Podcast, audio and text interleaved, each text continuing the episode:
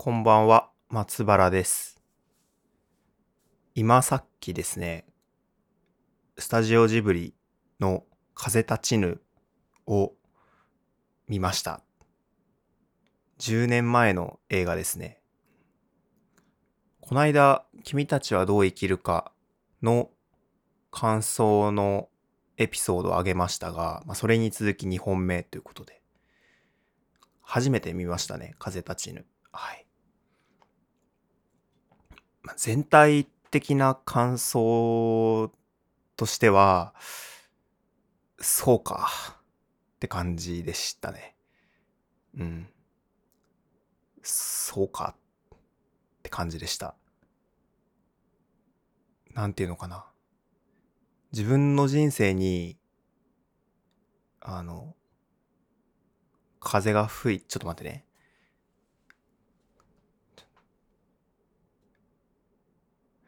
まあ、まず、あれだな。聞いてた通りの映画だなって感じがしましたね。その、一番最初に出てくる、風立ちぬ、いざ、生きめやも。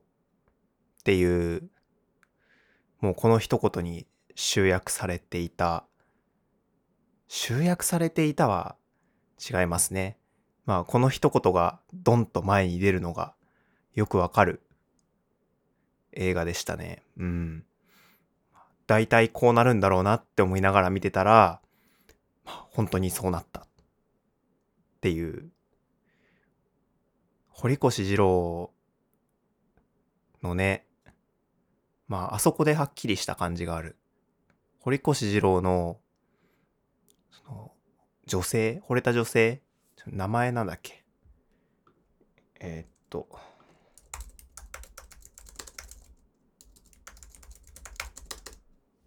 その、なほこさんか。なほこさんが山の病院から抜け出してきて、で、堀越二郎と一緒にあの黒川さんの離れを貸してほしいって頼みに行くシーンで、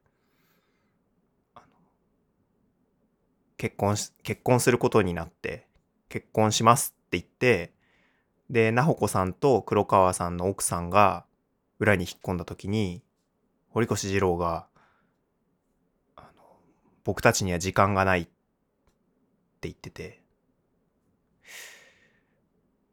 堀越二郎的に仕事を優先すると、なまなほこさんを置いておく、隣にいてもらうっていうのが、堀越にとって、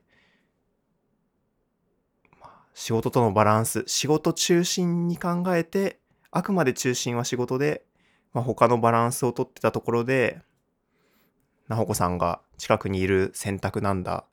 なあ、そうか。そう、ちょ、そうかって感じですね。今日調子悪いな。うん。僕の喋りの調子が悪いですね。ねえ、あの、タバコ吸うシーンあるじゃないですか。結核だっていうなほこさんの隣でタバコを吸うシーンも、まあそうだよなって感じでしたね。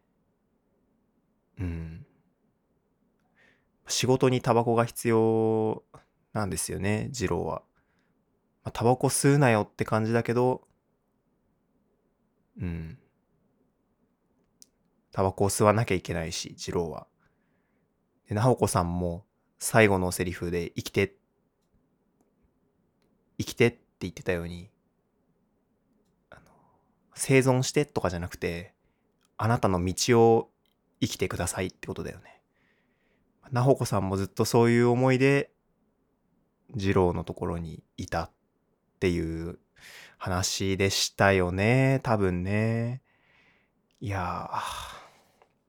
で、もうなんかこの映画を見て、全然自分事と思えなかった、自分が完全に取り残された世界だなって思って見てましたね。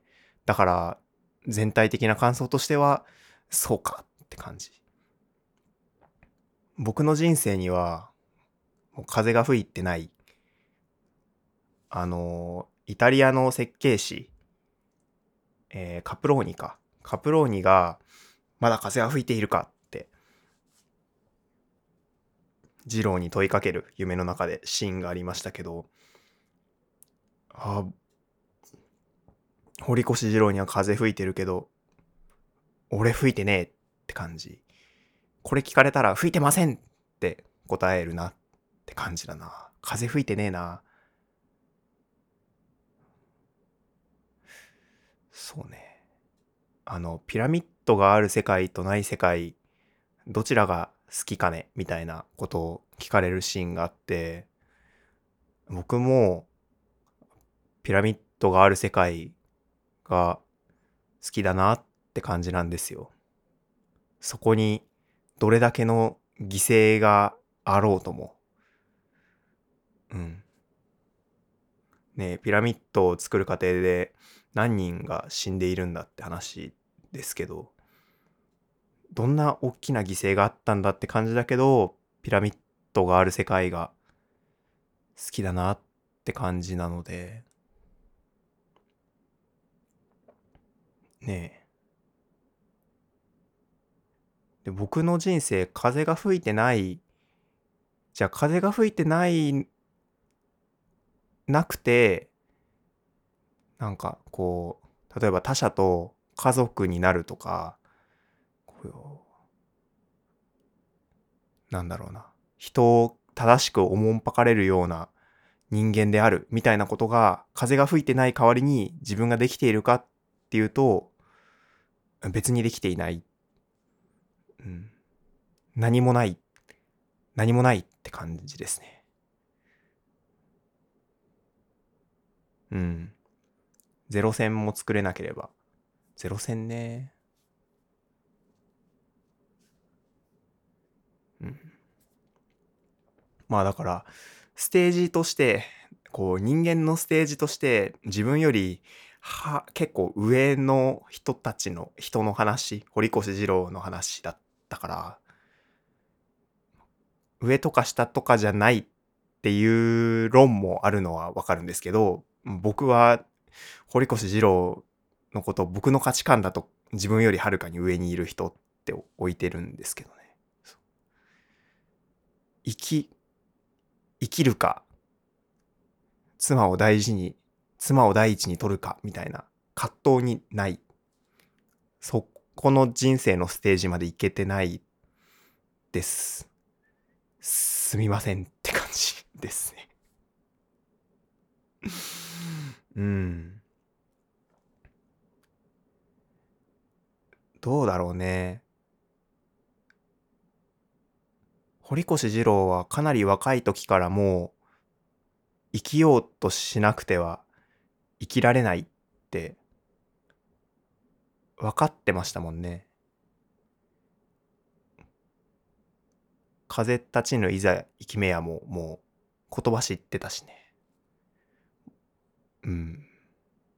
僕は高校生の頃とか大学生の頃とか生きようとしなければあなたはこういう25歳になりますよっていうのが全然想像できてなかったですね。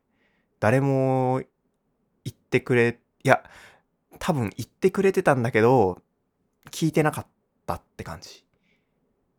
うん。そうね、今、ねえ、そっか、生きようとしなければ生きられないのかっていう感じですね。はい。これ10年前の映画だから、僕が15歳だった時、15歳って中学3年生、高校1年生とかかな。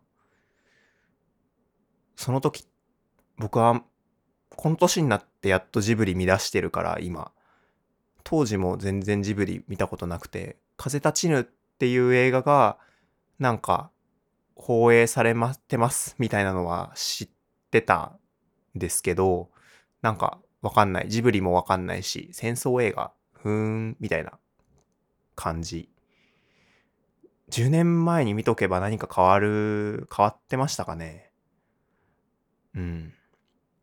あんまり変わってないんじゃないかなって思いますね。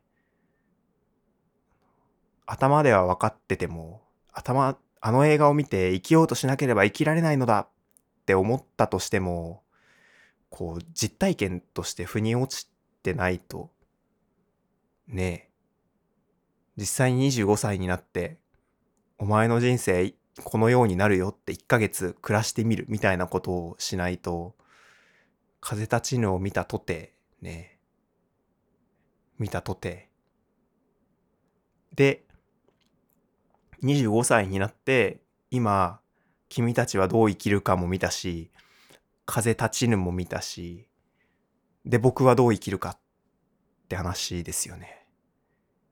どう、どないしよう、どうしようって感じですね うん、なんか、ほん、そうですね。風立ちぬ、そうか。話してたら、ちょっと落ち込ん、ちょっと暗い気持ちになってきたな。風立ちぬ見た後は、まあ、そうか、そうだよなって感じだったけど、現状をまとめてみると結構、結構、やばいかもね。どう、どうしようね。生きようどう生きれば、生き、生きよう、生きめやも、そうか。どう、どうしたらいいでしょうか？ちょっと、どうしたらいいんだろうね。まあ、それが分かったらまた、ポッドキャストで分かりましたって言います。はい。ま今日は、とりあえず寝ようと思います。うん。あの、他のジブリの作品も見たら感想を言おうと思うので、はい。その時はよろしくお願いします。それでは、またお会いしましょう。さようなら。